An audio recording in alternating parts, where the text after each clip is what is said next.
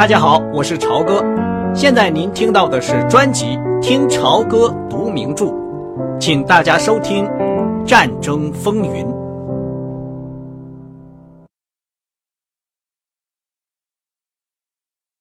帕克，老头去找你谈了吧？对了，你精疲力尽了吧？我知道你一夜都没有睡。教堂边上有个长凳。你的计划怎么样？你们都去古比雪夫，还是你也去伦敦？他们两人胳膊挽着胳膊走着，手指握在一起。都不去，突然改变了。我接到了命令，帕姆，命令已到了我这儿，我要去指挥一艘战列舰——加利福尼亚号。帕姆停了下来，拉住他的胳膊，把他转过来，对着自己。他握住他的两只胳膊，睁大了闪光的眼睛，看着帕克的脸。一艘战列舰，不坏吧？是不是？帕克像小学生一样的说：“我的天哪，真是太惊人了！经过这个事情以后，你肯定会成为一个海军将官的，对不对？啊，你妻子将会多么高兴！”帕米拉不自觉的高兴的说着，又往前走了。我希望现在就在这儿有一瓶那种很黏的乔治亚香槟酒。好啊，这可太了不起了！加利福尼亚号的基地在哪里？你知道吗？在珍珠港。帕姆带着疑问的目光看了帕克一眼。就是在瓦胡岛，夏威夷群岛。夏威夷，好吧，我们会设法把我弄到夏威夷去。毫无疑问，那里有英国领事馆，或者商务代办处，或者军事联络处，诸如此类的机构，总得有点什么。你不是在空军服务，现在休假吗？要是掏机回到伦敦，你不需要回去报道吗？我亲爱的，让我来安排这一切。我很会，很会去取得我所需要的东西。我相信这一点。帕姆大笑起来。他们掸掉了奇怪的教堂栏杆外面长凳上的积雪。教堂的那些带颜色的圆顶，有的像洋葱，有的又像菠萝。它们跟克里姆林宫的红星一样，有一半罩在灰色的后帆布里。那你什么时候动身去夏威夷？怎么走法？我要尽快的动身，经过西伯利亚、日本、菲律宾。他们两个人坐了下来，帕格抓住他的手。现在，帕姆，你听着，你是在教训我吗？请不用费心，维克多，这没有用。你提起了我的妻子。他也可能去珍珠港。我想他会去的。那么你脑子里在想什么？说仔细一点。哦，亲爱的，既然你问我，我脑子里想的，是你和我，我们两个人欺骗他，体面的、谨慎的，还要温和的。等到你烦了我，我就回家。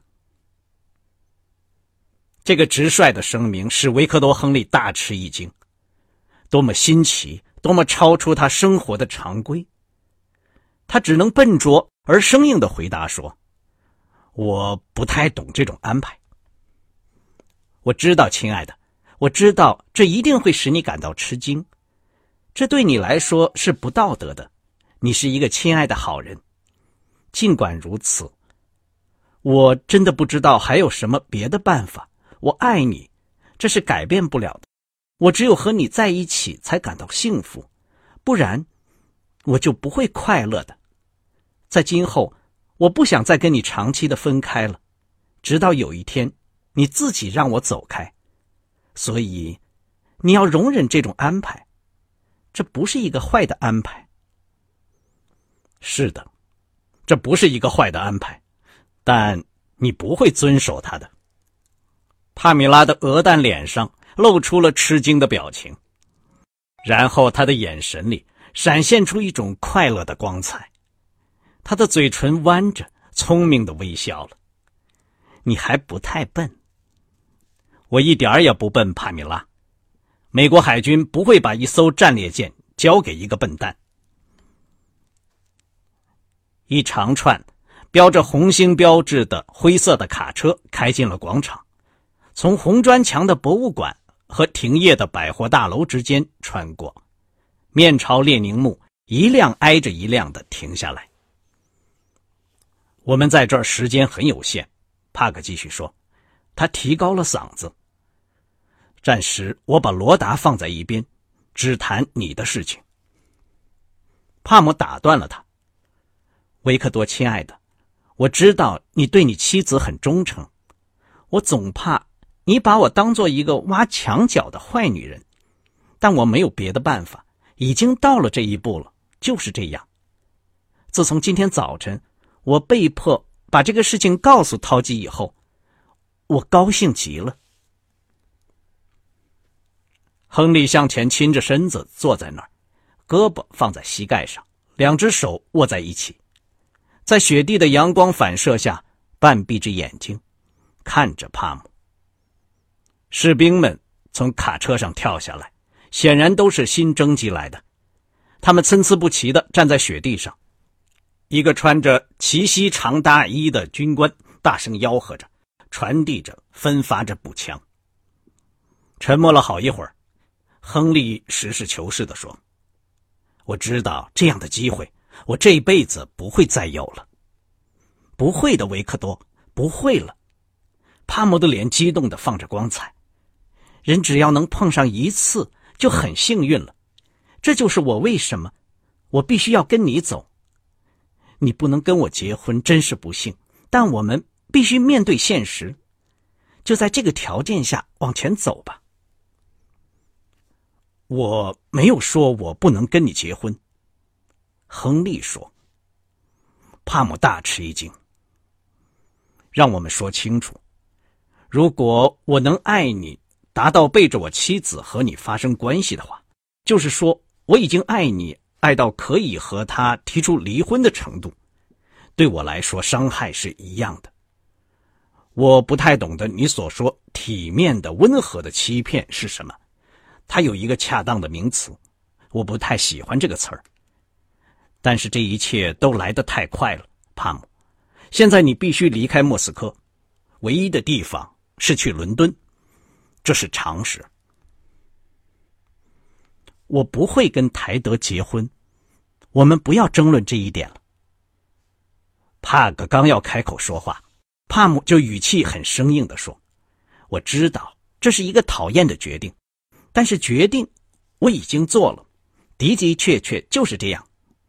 我不知道你的战列舰是什么样子，这是令人高兴和激动的，但事情也就更复杂了。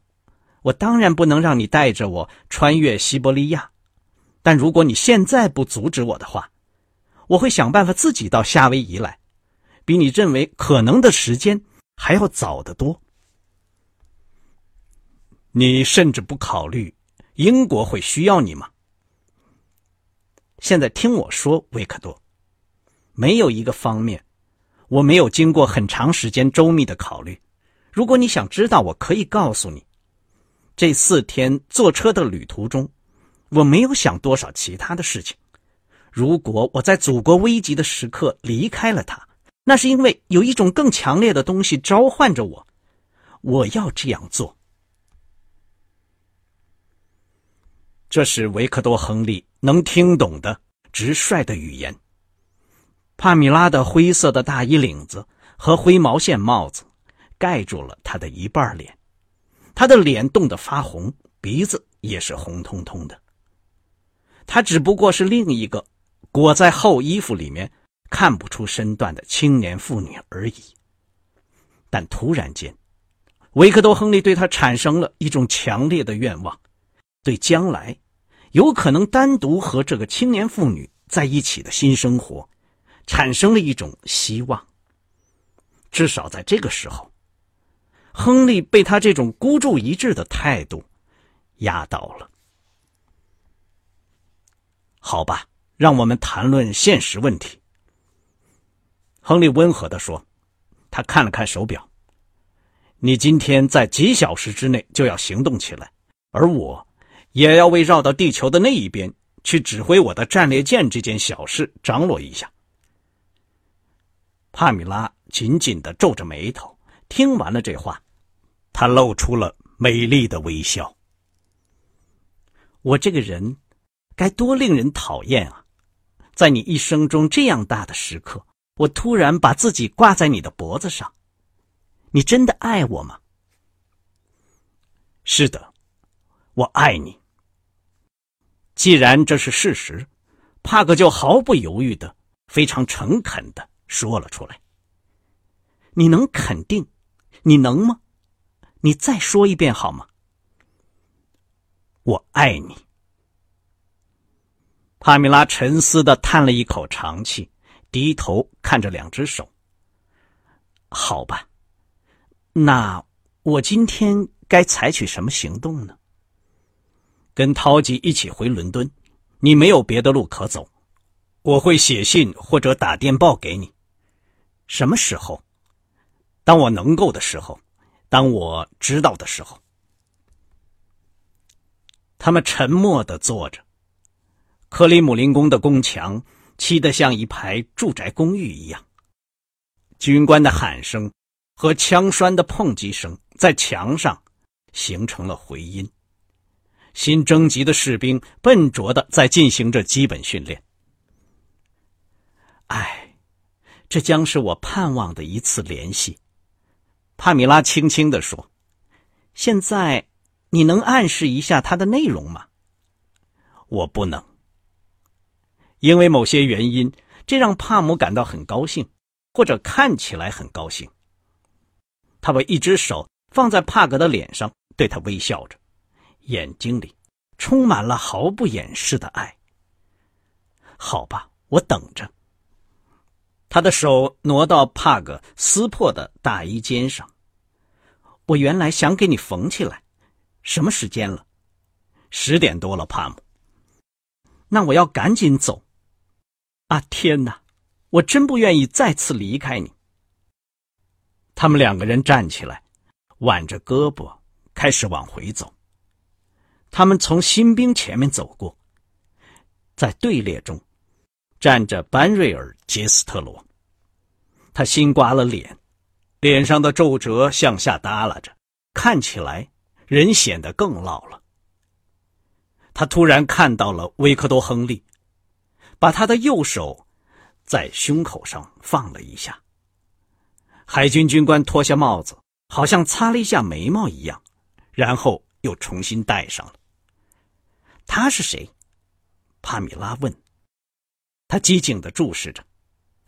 啊，这就是斯鲁特请客时闯进来的那个人吧？是的，维克多·亨利说：“是我的从明斯克来的亲戚，就是他。不要看他，或者表示出什么。”在帕姆的房间外面没有灯的过道中，帕米拉解开他大衣的扣子，又解开维克多·亨利长大衣的扣子，望着他的眼睛。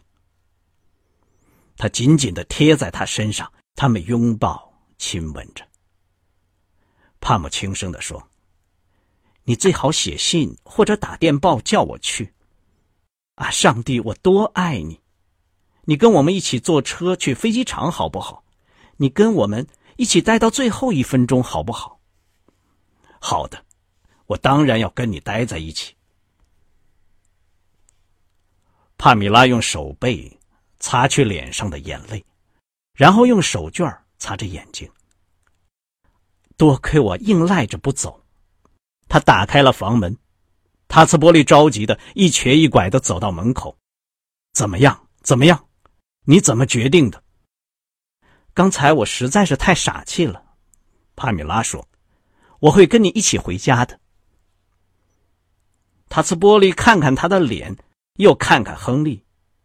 因为帕米拉的语调中带着一点尖刻讽刺的味道。他跟我一起走吗，维克多？他刚才说他跟你一起走。天哪，我心中一块石头可算落地了。好吧，结果好就一切都好。我正准备去找你们。英国皇家空军的孩子们要提前半个小时起飞。谣言说，一个德国的支队已经向飞机场方向穿过来，也许很快就会进入炮火的射程。外交部说这是胡造谣，但孩子们不愿意冒险。我十分钟内就收拾好。帕米拉走进他的房间，对帕克说：“跟我来，亲爱的。”维克多·亨利看到塔斯波利的眼睛里闪着光，胡子下面的厚厚的嘴唇带着微笑。